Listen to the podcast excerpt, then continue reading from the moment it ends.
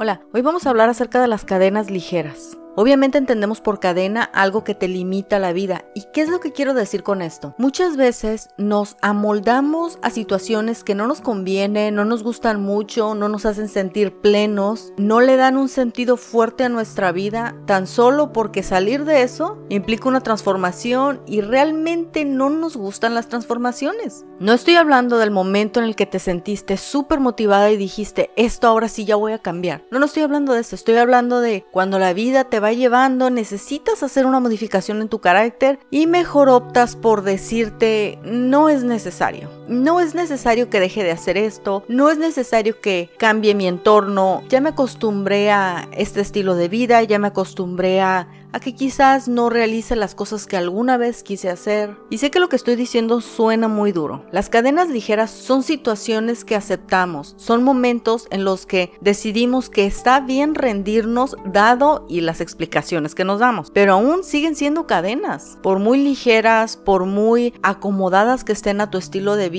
siguen siendo cadenas. Y no estoy hablando obviamente de otras personas, estoy hablando de ti, estoy hablando de mí, de ciertos hábitos que tenemos, de ciertas creencias que tenemos, de cosas que queremos y no queremos hacer el esfuerzo. Hacer el esfuerzo es difícil. Cambiar la vida de uno es difícil. Tratar de forzar una metamorfosis, por decirlo de una forma muy poética, también es difícil. Eso lo explica la biología, nuestro maravilloso cerebro. Habíamos hablado en episodios anteriores de la heurística. La heurística se refiere a los atajos que crea el cerebro con fin de ahorrar energía. En otras palabras, muy inadecuadas, podríamos decir que el cerebro es como flojo y siempre que pueda va a crear atajos, va a crear un sistema en cómo las cosas funcionen lo mejor posible. Así que una de las cosas que hay que vencer primero cuando quieres romper una cadena ligera es la heurística, tienes que vencer los atajos de tu cerebro, porque si estás viviendo una situación que no te gusta mucho o no te gustó mucho en el principio, pero ya te amoldaste, tu cerebro ya creó atajos para eso. No nada más de rutina, sino de forma de pensar. Recuerda que dicen que las neuronas, que siempre están trabajando constantemente juntas, se funden. Una persona que siempre está preocupada por algo ya automáticamente vive preocupada, ya ni siquiera se esfuerza, sus neuronas se fundieron ahí. Así que romper las cadenas no nada más se trata de una decisión ligera, nada de lo que hablamos aquí se trata de una decisión ligera. Es tratar de brincar la barrera del miedo poco a poco. A veces muy a veces tenemos la fuerza de dar el salto completo, pero otras veces, como los niños cuando se intentan meter al mar, que van poquito a poquito y viene el agua y le corren para atrás, pues idéntico. Y no solo en el momento en que decides cambiar tu vida o virarla un poquito hacia otro lado para obtener otros resultados, no solamente tienes que luchar con tu forma de ser, tus hábitos, la heurística, las neuronas que se fundieron juntas, también hay que lidiar con el miedo. Recuerda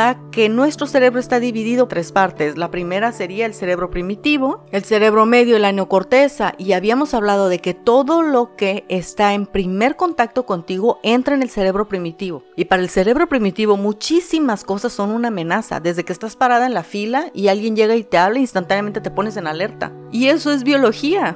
Así que ahora también hay que lidiar con nuestro cerebro primitivo para romper las cadenas ligeras. Pero aún así tenemos que romper nuestras cadenas ligeras. En el episodio de lunes hablábamos de conforme pasan los años uno va emitiendo un juicio, digamos una evaluación o un análisis de su vida y las explicaciones que te das realmente ya no te conformas con cualquier cosa. Cuando sientes que te está deteniendo un comportamiento vicioso o nocivo, ya no de forma tan sencilla dices, no pasa nada, así sucedió ni modo. No es así.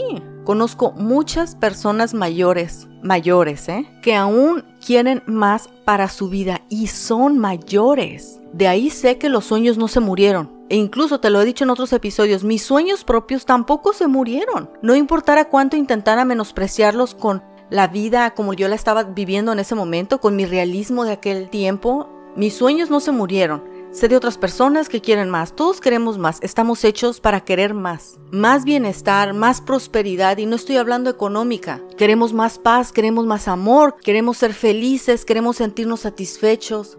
De repente la vida se nos distrae en muchas cosas. Cosas que aceptamos, cosas que queremos, cosas por las que tenemos el valor y luchamos, o cosas por las que definitivamente no tenemos el valor porque creemos que ya no están a nuestro alcance. Como sea, este tema es realmente complejo, pero sin importar lo complicado que pueda sonar, cada quien sabe qué tipo de cadenas ligeras tiene, qué tipo de hábitos, comportamientos, qué tipo de forma de pensar, bajo qué situaciones siguen siendo nocivas. Y si hay algo que por mucho tiempo no te ha dado buenos resultados, es momento de romper esa cadena. Va a tomar tiempo, pero va a tomar el mismo tiempo que te tomó formar un pensamiento negativo o una actitud nociva. Recuerda, es nuestra responsabilidad esta vida aprovecharlo lo mejor que podamos con lo que tenemos ahorita. Podemos aspirar a más, pero es necesario jugar nuestra mejor parte en este momento.